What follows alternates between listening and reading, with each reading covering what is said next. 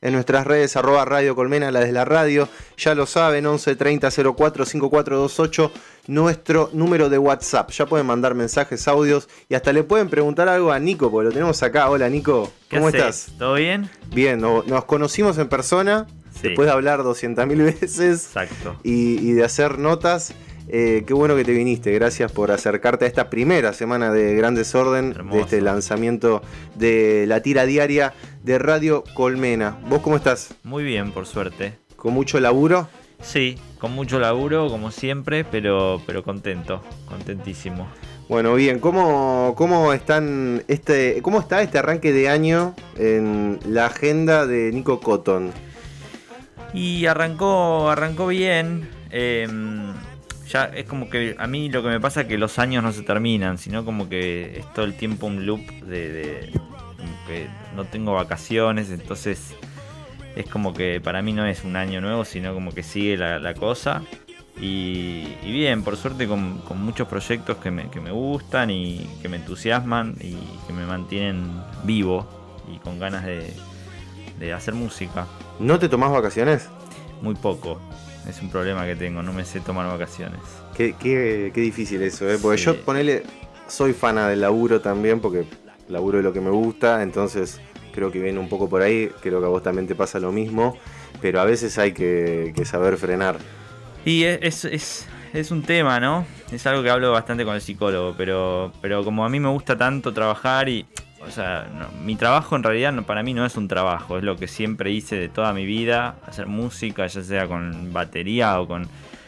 Cuando era más pibe tocaba la bata y después me, metí a hacer música con la compu y a, descubrir lo que es producir y todo esto y, siempre hice lo mismo, era como... Me acuerdo no irme de viaje egresados y quedarme todo ese, todo ese tiempo, esos 10 días encerrado haciendo música y, con la plata del viaje egresado me compré una guitarra. O sea, a ese nivel de pasión, ¿viste? Y, creo que eso es lo que también me hace que, bueno, que no quiera hacer, eh, no, me quiera tomar vacaciones. ¿Quedó muy lejos el, Nico baterista? O sea, yo sé que igual laburás baterías, capaz mm. grabás para los artistas con los que trabajás, eh, pero digo de sentarte y dedicarle tiempo. ¿A la bata? Sí. No, estudiar no estudio más. Ya está. Estudié de muy pendejo, habré estudiado, no sé, 10 más de 10 años. Ah, claro, un montón. Y nunca me gustó el batero, viste, ese que tira fuegos artificiales, viste, como el batero virtuoso. Como que siempre fui el batero más Ringo Star, así más precario y, y dispuesto a trabajar sobre la canción. Entonces como que llega un momento que es más, digamos, la, el disfrute y no tanto sentarme a hacer los ejercicios y todo eso. Pero sí, siempre está el batero ahí escondido. Bueno, una de las características de Nico Cotton, para el que está del otro lado, la que está del otro lado, productor que trabaja con muchos y muchas de las artistas que pasamos acá en el programa y que también escuchan en un montón de lugares, es eh, la variedad de géneros, de estilos y, todo, todo eso de, combinar, eh, no sé, un cuarteto o una cumbia con Juan Ingaramo eh, y algo más rockero con eh, Mateo Sujatovich en Conociendo Rusia. Eh, sigue así, ese plan. Ese plan, ese plan, porque es, un poco la historia de mi vida, ¿viste? Como yo de chiquito que escucho mucha música y nunca, nunca fui hater de un estilo. Al contrario, como que siempre traté de entender a ver de qué se trataba cada estilo, ¿no? Como el idioma de cada estilo. De la, de la cumbia, del rock, o mismo del pop. Em, entonces como que naturalmente me sale como hacer eso. Y también me divierte porque si yo estuviese todo el día haciendo trap o todo el día haciendo reggaetón y, no, estaría en contacto quizás con una guitarra eléctrica en algún momento, como que también me sentiría como aburrido. Eh, entonces me divierte como eso, tener quizás una semana estoy a full con, con un estilo y a la otra estoy a full con otro o mismo un día estoy con Mateo haciendo, demeando con, con Guille y, Guille Salord y Mateo a puro rock y al otro día estoy con una compu, nada que ver, y un tecladito de dos octavas haciendo nada, beats. Entonces es como divertido para mí. ¿Cómo laburás el tema de, de tener que diferenciarte desde el lado de la producción eh, al lado de, todo el bombardeo y, la cantidad de data que, recibimos todos los días, todas las horas, eh, ¿cómo laburas eso desde el lado de la producción? ¿Diferenciarme a nivel artístico? Sí. Em, no, sé si hay algo consciente ahí de, decir, che, me, quiero diferenciar, sino más bien creo que es un camino que yo vengo recorriendo que, está muy... Eh, abrazado por, por, lo musical, ¿no? Como que yo, como te digo, estudié batería, estudié guitarra, estudié piano, siempre fue como muy autodidacta de tocar, de saber, de tratar de entender la música, ¿no? Y creo que hoy en día, donde vivimos una era donde hay muchos beatmakers o, o músicos que quizás no saben tanto de música, pero está buenísimo lo que hacen, no es una crítica. Sí quizás yo venir de un palo más, o de haber vivido quizá la música más en vivo, haber tocado con bandas de rock y, tener idea más que nada de, cosas más humanas, entre comillas. De una. Quizás eso me diferencia, no sé, pero no lo hago conscientemente. Es como que trato de siempre aportar una cuota musical, eh, entre comillas, a, a, lo que hago. ¿Hace cuánto no te subís a un escenario? ¿A tocar? Sí. Mm, no sé. mucho, mucho. Sí, un montón, ¿Lo extrañas? ¿Te dan ganas a veces? Mira, la última vez que me, que me enganché fue con. Yo produje a, Natalie Pérez. Sí. Que, que, con Mateo Rodó, que es un gran amigo y coequiper así de muchos proyectos. Eh, medio que fue un proyecto, lo de Natalie, que lo arrancamos de cero. Ella todavía no tenía canciones, entonces fue como un proyecto que, que nació entre los tres, con Mateo, Natalie y yo. Y cuando llegó el momento de armar la banda en vivo, medio que dijimos con Mateo, bueno, toquemos nosotros, ¿viste? Como para, divertirnos. De una.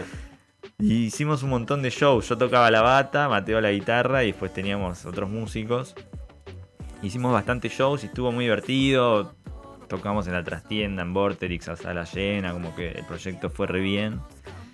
Y después llegó un momento donde ya no, yo no tenía tanto tiempo de la viste, empezaba la gira, quizás te ibas un viernes a la mañana y volvías un domingo a la madrugada y yo el lunes ya tenía que estar en el estudio a full y estaba recontra pasado, cansado y, eso hizo que bueno, te ponga el foco más en lo que en, esto, en la produ.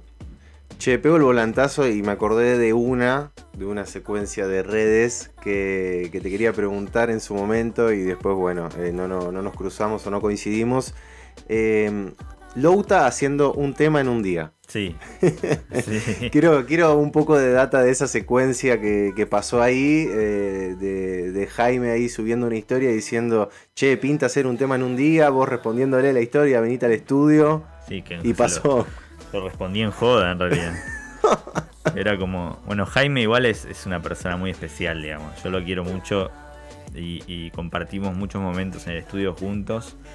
Y, y él es un, distinto, ¿viste? Entonces, cuando subió eso, yo le puse en joda, dale, venite al estudio, eran las 8. Imagínate, era un jueves a las 8 de la noche, algo así. Sí. Y le pongo, dale, boludo, vamos a hacerla. Y me dice, dale, boludo, listo, voy para allá. Y yo le digo, no, te estoy jodiendo. O sea, son las 8 de la noche. Yo estaba, había terminado de grabar todo el día. Yo tengo un horario bastante como normal, ¿viste? Arranco a las 9, termino a las 7 y media, 8. Claro, igual le metes.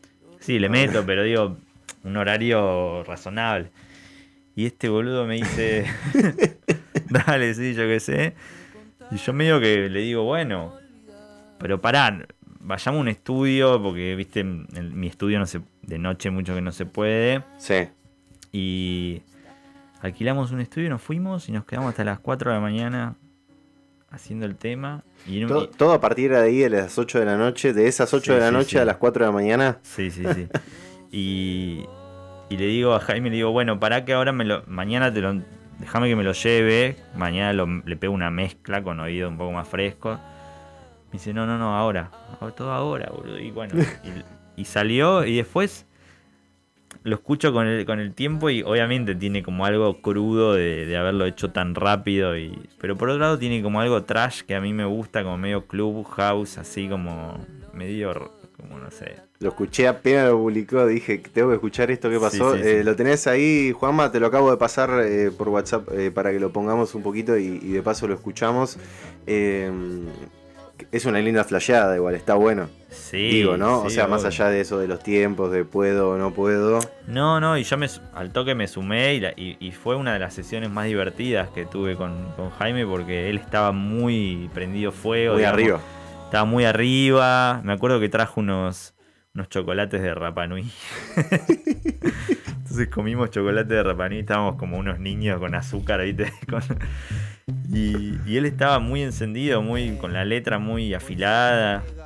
Y salió todo muy, muy bueno. Y después con el tiempo lo escucho y, y- es algo que me, me gustó como quedó. Como por más que lo hayamos hecho en 2, 3 horas, 4, no me acuerdo.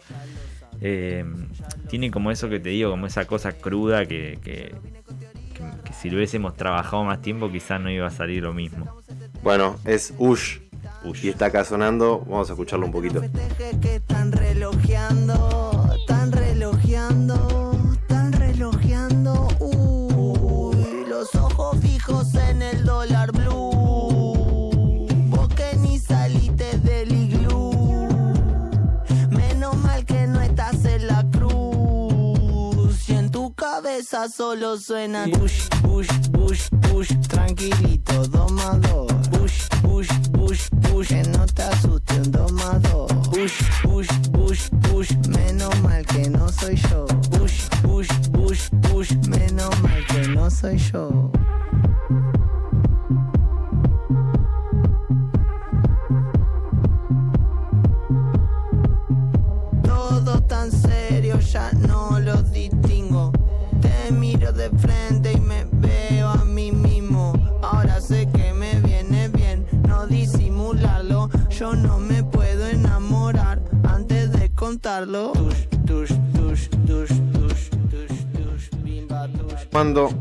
Están sumando. Esto que está sonando es Louta y lo estamos escuchando porque estamos con Nico Cotton acá en Gran Desorden, 40 42 minutos de las 12 del mediodía. Este tema que hicieron con, con Louta, con Jaime, en un día. Sí, sí, Estábamos diciendo ahí, horas. ahí, le mandaron nomás, está buenísimo, eh, estábamos ahí eh, poniéndolo para ustedes para que lo disfruten, lo conozcan si no lo conocían. Eh, Nico, el año pasado tuviste 20 nominaciones a los premios Gardel, entre todos los artistas eh, que, que laburaste. ¿Qué onda esa noticia? Me imagino que, que está bueno el reconocimiento, obviamente que está toda la opinión personal y, y subjetiva de los premios, de qué, Mm. no sé, qué es un premio y, y Sí, qué, sí. qué te dan. Eh, pero, pero bueno, ¿cómo lo viviste vos? Todo eso. Y está bueno, a ver, obviamente, tener. Aclaro, son 20 nominaciones que, que no son directas a mí, sino 20 nominaciones de proyectos donde produje o mezclé o, o- o produjo o mezclé, básicamente. Sí. Eh, que es un montón. O sea, cuando yo me enteré del número fue como. ¿Viste? Empecé a hacer las cuentas y digo, boludo. En realidad fueron 22, ¿viste? Porque me- después en- me di cuenta que me faltaron contar dos. Y mm, no podía creer, era como, wow, boludo, ¿qué onda esto? Y, y nada, es como ese- esa sensación de, de sorpresa. Y después nada, como es, un, es un aliento. Yo creo que el premio es una. Más allá del premio, digo, la nominación, más Sí. que el premio, es, es un aliento a, a- a seguir trabajando y a como diciendo, che, lo que estás haciendo está bueno, entonces está siendo reconocido por cierto no sé qué, digamos, y, y en ese sentido es divertido. Después, eh, los premios Gardel, bueno, yo no tengo mucha devoción por... por- no, no conozco muy bien la, la interna de los premios, me parece que todavía falta trabajar mucho la, la transparencia ¿no? de los premios. Sí. No así los Latin Grammy, que sí eh, conozco más el, el- el adentro y sé que es mucho más transparente y, y hay comités que se dedican a escuchar los discos y, y nada, no es para bardear ni mucho menos, pero digo, es como siento que todavía como, como premio no- nos falta mucho que aprender y, y- y nada, está- igualmente el reconocimiento está buenísimo. ¿no? Y ahí con los Latin Grammys, que, ¿cómo lo viste eso también? Y con las nominaciones de Latin Grammy, impresionante. Porque pensá que competís, no sé, en una nominación que tenía ruso, competía contra Rosalía, ¿viste? Entonces, como que decís, es, es increíble y también al ser mucho más eh, eh, latino en, el mundo, ¿no? Como eh, e, es muy loco que, que un disco, por ejemplo, Cabildo y Juramento, sea reconocido en tres nominaciones, o que un artista como Ingaramo quede nominado como mejor artista nuevo, o mismo una banda que yo produje que se llama Lucas and the Woods, que sin ningún apoyo de ninguna nada, súper orgánico, porque fue un EP que hicimos súper independiente. Eh, lo envié yo desde mi casa, copié los, los CDs, lo envié a Los Ángeles y, y quedó nominado por, por, el simple hecho de que les gustó al comité de, de esa que era rock pop. Y eso es, eso es re increíble, ¿viste? Que no haya como, como ninguna compañía, sino más bien los colegas, músicos o, o- o artistas que participan de esos comités por el simple hecho de querer participar y aportar a- a- al premio, digamos. eh, que quede algo así nominado es, es increíble, ¿no? Qué lindo, qué bueno, qué bueno. Estamos con Nico Cotton acá en Gran Desorden en Radio Colmena. Eh, recién lo nombraste a Juan, a Juan Sí. Ingaramo. Eh, hace muy poquito salió el fenómeno del mambo. Mm. Juanma, si querés ponerlo ahí de fondo mientras lo charlamos. Eh, me gusta, bueno, hablamos de Juan y también de tu laburo con él. Es un artista con el que trabajás un montón, que Sí. también sos amigo. eh, Sí, sí. Se ve ahí en redes cómo, cómo van compartiendo todo lo que van haciendo. Eh, ah, hubo un crecimiento muy grande, ¿no? De, de él como artista. Yo lo veo eh, cada vez como más eh, acentuando ahí. Y ahí está, ahí está sonando. El el fenómeno. Mm. Eh, ¿cómo, ¿Cómo es esa relación con, ¿Con Juan? Juancito? Sí, Y con Juan hay como una hermandad ya, ¿viste? Som- Somos más, que más que trabajar juntos, yo creo que disfrutamos juntos, ¿no? Como que tenemos una relación tan amistosa y tan... O sea, nunca con Juan tuve un problema de, nada. O sea, es como un artista que siempre nos llevamos muy bien, ¿viste? Y- y tenemos- siento que tenemos muy buena química también.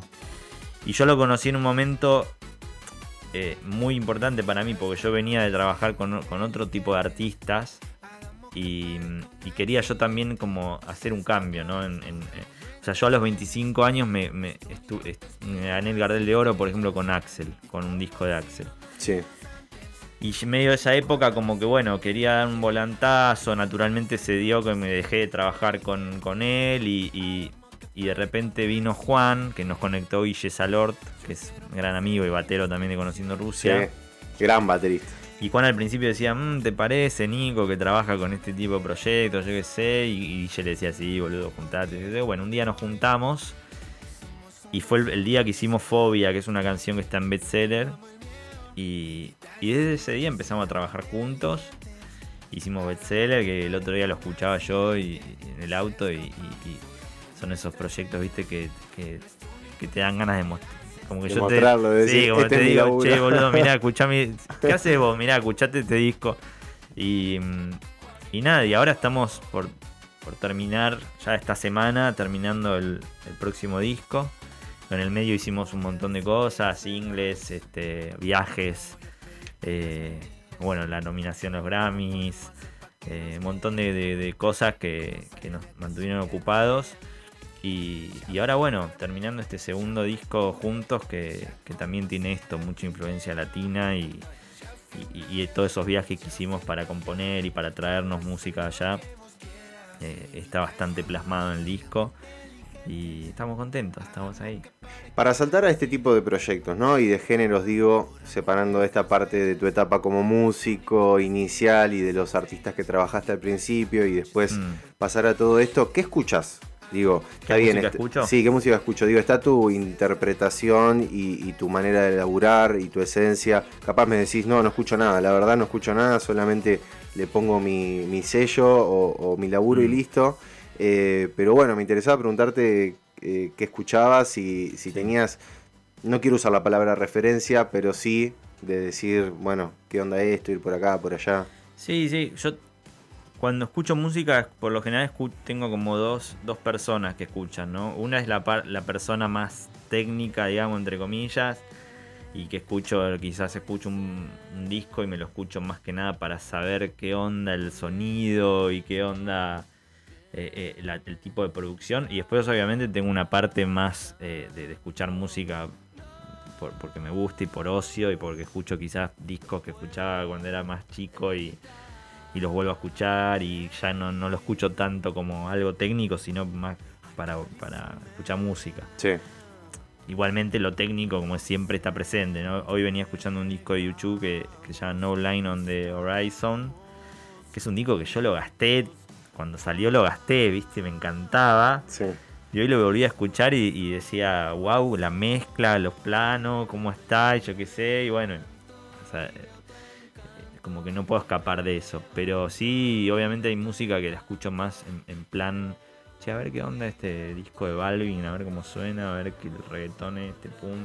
Que quizás después no me lo, no me lo pongo a escuchar como algo que... Del lado de ocio. Sí, es como que lo escucho, es que lo disfruto igual, no es que no lo disfruto. Me Sí, encanta sí. escucharlo, pero después quizás si estoy en un viaje a, a la costa me pongo tipo Robbie Williams, eh, los primeros discos de Robbie Williams. Claro, claro. De una. Es como que otro plan. Qué bien, qué bien. Eh, Nico, ¿sabes que esto, esta idea que yo tenía, esta idea que voy a comentar ahora, la iba a hacer para otra cosa, después no salió y terminó acá en gran desorden en el programa. Sí. Y es hablar con productores y productoras de la escena, eh, hombres, mujeres que laburen con, con muchos de los artistas y las artistas que están eh, sacando cosas nuevas, Mm. canciones, discos, eh, trabajos, sesiones. Eh, quiero hablar de referentes. Eh, que tengas vos, eh, tenés tiempo de pensarlo, digo, vamos viéndolo ahí. eh, supongo que tenés a uno o dos que decís, sí, es este, y, y Mm. capaz otro lo tenés que pensar más. Eh, pero digo que te marcaron a vos en tu manera capaz de ver la música o de ver eh, el laburo de, de producción. Sí. ¿Con quién arrancarías? ¿Con quién dirías, bueno, creo que es este que bajo por acá? Arrancaría por Greg Kurstin. Greg Kurstin es... hay- Foo hay- Fighters, ¿no? Bueno, ¿Está? entre otros. Entre Entre, otros. otros. Este, yo cuan- cuando era más chico me fui a Los Ángeles 2008 por una cosa así Sí. a masterizar un disco de una banda que yo tenía y en ese momento no, no existía Spotify entonces como descubrir música quizás era un poco más difícil entre comillas y me acuerdo ir a, a una disquería que se llama Amoeba o Amiba o no sé cómo mierda se pronuncia eh, que es una disquería gigante, yo qué sé, y me metí ahí, me pasé, no sé, cinco horas, me quedé ahí metido. Claro, boludo, porque habían discos que acá ni idea. no lo ves ni en pedo. No lo ves ni en pedo. Y, y bueno, y, y me- y descubrí una- un dúo que se llama The Bird and the Bee. Es un dúo pop eh, que es Greg Kurstin, que hace como todo, y una chica que canta. Mirá. Y ahí yo dije, che, esto me vuelve loco, qué onda, la produ, los sonidos, que pin, que pan, los temas. Y de repente me empiezo a dar cuenta que este Greg Kurstin es productor y produce un montón de temas reconocidos y que yo qué sé, y uh, a ver qué onda. Y bueno, el tipo laburó con Paul McCartney, con Adele, con Foo Fighters, con cosas más pop, este... Y me enganché mucho con él porque también es un tipo que, que puede hacer un disco de rock. Ahora creo que hizo uno de Greta Van Fleet. El último, sí, Sí. está ahí. Como súper rockero y de repente te tira algo re popero, nada que ver. Y, y el tipo es un musicazo, ¿viste? pianista de jazz, así Terrible. que tocó, tocó hay, un- hay un show de los Beach Boys que toca él. Bueno, nada, como súper productor, súper talentoso y, y me encanta lo que hace. Después algo más clásico, me gusta Jeff Lynne, que es un productor que, que también, en mi época, cuando, cuando... Toda esta época que te digo que yo- mis 20, viste, mis, Claro. de entre los 15 y los 20 y pico, donde descubrí mucha música eh, y, y empecé a entender quiénes eran los productores. Y cuando veo el, el- cuando veo la anthology de los Beatles, el último DVD, eh, muestran cómo graban Free as a Bird. eh, y aparece este tipo, Jeff, un chabón con, con rulos y anteojos, se llama Jeff Lynne. Y, y me flasheo. De repente ahí como que empiezo a ver el Concert for George y veo que está este tipo tocando, no entiendo quién es, y empiezo a investigar. Y claro, entiendo que es el- el líder de Electric Light Orchestra, y ahí me engancho con Electric Light Orchestra, y empiezo a ver todo lo que produjo, Y claro, me doy cuenta que discos de Tom Petty que a mí me encantaban, lo producía este, o, o George Harrison, Cloud9, que es un disco que me vuelve loco. Terrible. Bueno, ahí me enganché mucho con él. Lo que tiene Jeff es que tiene un sonido muy particular. Es esos productores que vos escuchás y decís, ok, es- esto lo produjo Jeff. O alguien que Eh, se inspiró en él. O alguien que se inspiró en él. Y eso me copa, por un lado, y también como que a veces, en mi caso, como que yo prefiero que no, no se sienta que lo haya, como, yo no tener un sonido tan marcado y ir más por el lado de Greg, por ejemplo, que produce más, más variado. Y después, em, y después, no sé, como ellos dos son como los productores así que, que- que más faneo en el sentido. Y después, obviamente, Brian Eno, que es como un gurú de discos que yo escuché también mucho y como que también entendí toda una parte más eh, sintética y, de diseño sonoro como muy picante en discos de YouTube, de Coldplay, donde suenan, viste, como cosas que no tienen, que quizás es una guitarra, pero que no entendés si es una guitarra o no, y como que en un, en un mundo un poco más mágico, viste. Eh, como que. Y, y bueno, Daniel Lanois como productores muy clásicos. Y después de los nuevos, como que hay beatmakers que me encantan. Hay uno que se llama Hitboy que, que está buenísimo. Eh, hay un montón. De los nuevos tipo Tiny, de lo que hace reggaetón, me parece que es un enfermo, es un genio total. ¿Qué te pasa con el fenómeno Bizarrap? Me encanta, me encanta, me parece que está bueno, me parece que, que nada, que, que el Visa entendió como una, como que el chabón marketingeramente entendió una beta muy, muy piola de cómo comunicar la música y cómo en una era de- de- donde quizás los temas eh, tienen un- un- una fecha de vencimiento un poco más corta, él entendió que bueno, que hay que sacar temas así y, ese formato como le recontra sirvió. Y obviamente hay temas que me gustan más que otros, pero siento que, que nada, que le aporta un montón a nuestra industria y, y a nuestra cultura, ¿no? También porque hay temas que están buenísimos y, y que suenan muy bien. Y, y tener como esa figura del productor tan, tan al frente, ¿no? Y tan, tan como- o sea, al frente como al mismo lugar que el artista, me parece que está bueno.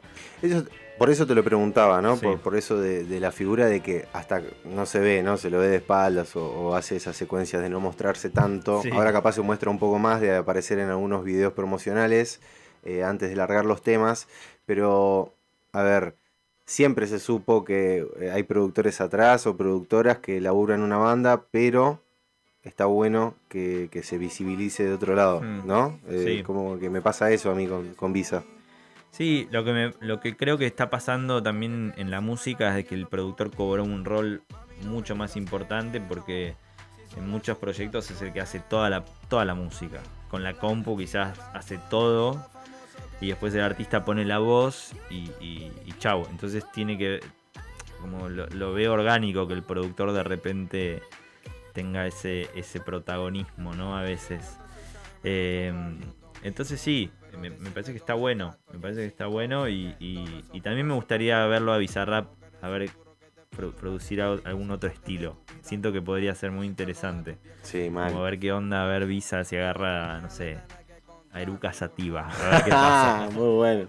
Sí, sí. Estaría Muy bueno. bueno, muy bueno. Estaría bueno. Che, te pego otro volantazo. ¿Solés laburar también eh, series, películas con plataformas? Lo has contado, lo venís contando ya en algunas entrevistas, Mm. eh, también en tus redes. Eh, ¿Qué onda eso? O sea, ¿qué onda la entrada a ese mundo? Y, y bueno, ¿y en qué estás laburando ahora? Mira, fue una entrada medio como que vino de, de suerte, digamos, porque el año pasado, no sé si el año pasado o el anterior. Bueno, me llama, me llama una chica y me dice, che, yo trabajo en una productora, tal y tal, estamos haciendo una serie para Netflix, queremos que vos hagas la música. Yo medio que digo, qué raro, yo, se habrán confundido, ¿viste? Yo que tengo ¿Yo? que ver, ¿viste?